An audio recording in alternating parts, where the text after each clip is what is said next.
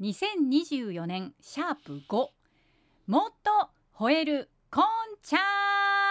ん。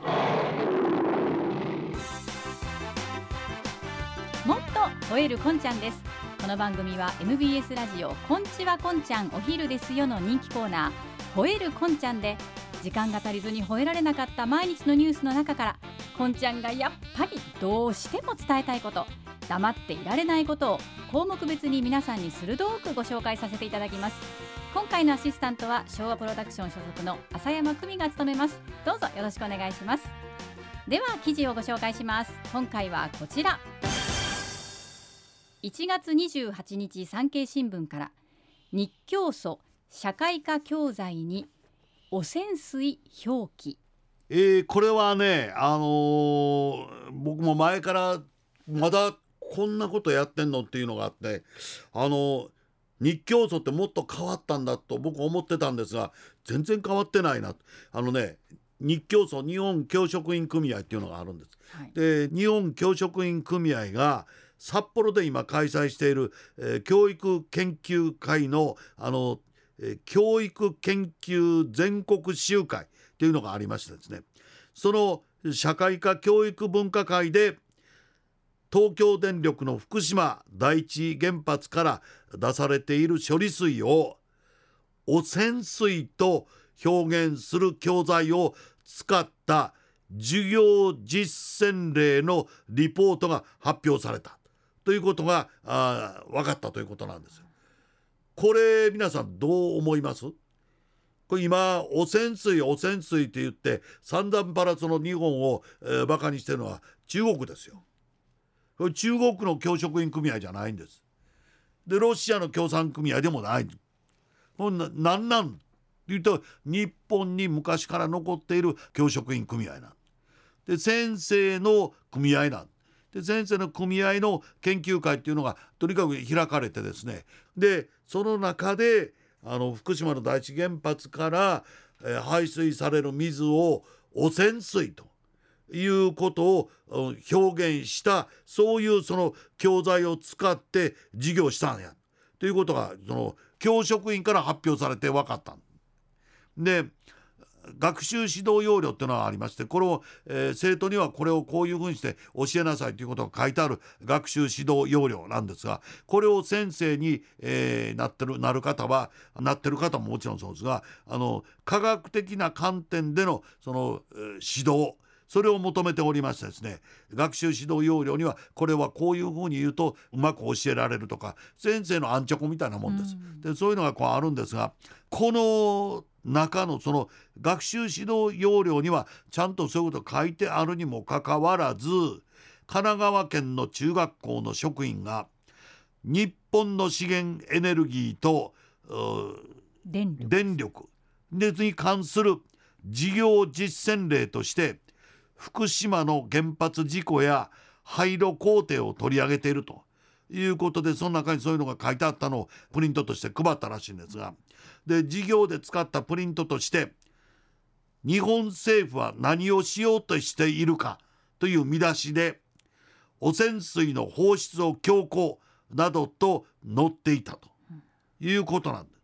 で事業では原発の新増設などについて2つのクラスで生徒に賛成反対とその理由を質問して一方のクラスはそのね原原発を新しく作るということについて賛成が5人反対が15人だったでもう一つの教室では賛成が7人反対が20人と結果に偏りが伺われたというかその反対が随分と増えてるんですよ。それはどういうことなのかと。で処理水というのは核燃料を冷やしてそれで汚れた水をそのさらに浄化してきれいにしてきれいにしてでトリチウム濃度が世界基準の40分の140分の1未満になるように薄めてで海へ流してるんで。でこれを中国は汚染水をダダ漏れで垂れ流しにしてるのは日本だと。で日本の原発が世界の海を汚す元になってるということを言ってるんです。で言ってるんですけれどもそれをですね日本の教職員組合先生の組合がその意見をそのまま取ったようなプリントをその生徒に配ってでこんな汚染水を流してるんだよで流してるんだよなんでやってって言ったらあの要は汚染水っていうのは、えー、日本のその漁業者とか日本の沿岸で作業をしてる人たちを放射能で汚染するようなそんな水を垂れ流しにしてるというこれをどうしたらいいんだと。でその一番ね反対してたのは確かにその福島の漁業組合なんだ。で福島の漁業組合の人はこれはあの風評被害。えつまり、福島の水はその汚い。えー、福島の魚はもう放射能に汚染されてるというこれ噂だけです。これ何の根拠もありません。それをその中国なんかはもう世界の海を汚す一番の根源は日本だって言ってるんです。これ言うときますがね福島のその第一原発から流してる水が流れていく方向はすぐそばにですねあのものすごい漁場があるんです。でそこでロシアと中国の大型トロール漁船、えー、6,000トンから7,000トンってものすごい大きい船なんそれが6,000トンとか7,000トンという船が数隻もやってきてですねトロールですからごっそーと抜き取ってそれで持って帰って自分のところで商売してる。で中国は日本の海域から取ってきた魚は一切輸入を認めない輸入禁止なんです。それを己の国の船がそういう福島のすぐそばで取った魚を持って帰ってきてで漁業市場に出して値段つけて売ってるんですよ。棚取りしてってことですよね。そうですよ。こんな汚いことするねそういう国がそんなこと言ってなんかあんのかと僕らはものすごい腹を立ててるその腹を立ててるそれと全く変わらんというかまるでそれを賛成するように日本教職員組合がそれをそのね後押しするような、教材を使ったりプリントを使ったりして生徒に教えてるっていうのはこれはどう思われますか皆さん？僕はだからここで吠えたかったんです。でもう一つはですねあの同じようなことで分科会の名前が変わるんですけれどもあの保健体育分科会というのがあってそこで保健体育を教えてるんですけれどもその保健体育の分科会で小中学生用に1人1台であの今はタブレット端末が配られてるわけですね。はい、で子どもさんはそれで勉強してるんですけれどもそのタブレット端末が発する電磁波の危険性を訴えるリポートがこの発表されたということになってるんで。でもねこれは世界保健機関 WHO ということがありますがあの WHO が因果関係に科学的根拠はないという見解をちゃんと示してるんです。それをそれをですね学校全体をその子供にそういうものを配ってやるということは問題があるということを言ってるわけなんでこのリポートはですね福岡県の中学校のあの養護教員が発表しまして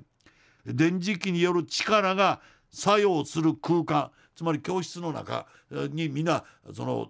タブレット。を持ってやってたら何かの影響があるぞ。ということをその言い出してですね。で頭痛なんかが生じると。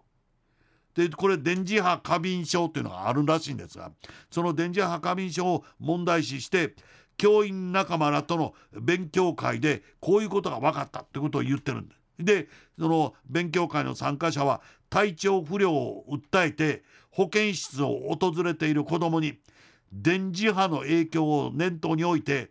タブレットを使ってたんじゃないの？その時スイッチ入ってたとかそんなことを言って質問していると説明した。これどう思います？これね本当にこんなことで教育が今こういうふうにしてこうしてこうして変わっていこうとしているところをこの教員たちはそれがいかんと言って止めてるんです。でもそれは本当にまだそういう事態が完全に広まって安定してっていうことじゃないかもわからない。まだあの研究途中なのかもわからない。でも世界保健機構は因果関係はありませんと。その電磁波の影響は電磁波ものすごい微妙なものなのでそんなそんな影響にさらされて、えー、その病気になったりとそういう因果関係はありませんって言っているものをいいやあると言うてやってるんですよ。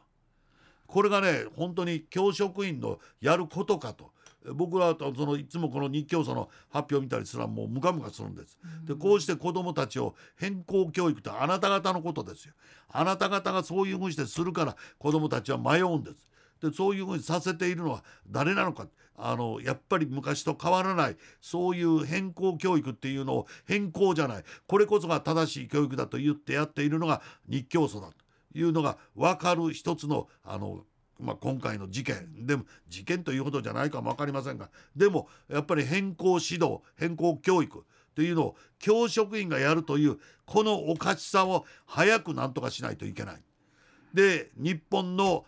福島原発で出している冷却水はあれは処理水です。処理された水です。あれを決して汚染水などと呼ぶということは世界でそのねそうダダ漏れで出しててちょっと恥ずかしいなと思ってる国は置いといて。でそんなもんお前うちは別やって言ってる中国をですね褒めたたえるようなことになるんですだからやめなさい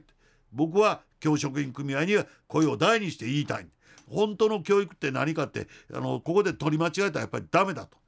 本当の子どもたちのためになる教育を教育してもらいたいというふうに思っております。以上もっと吠えるこんちゃんのコーナーでした。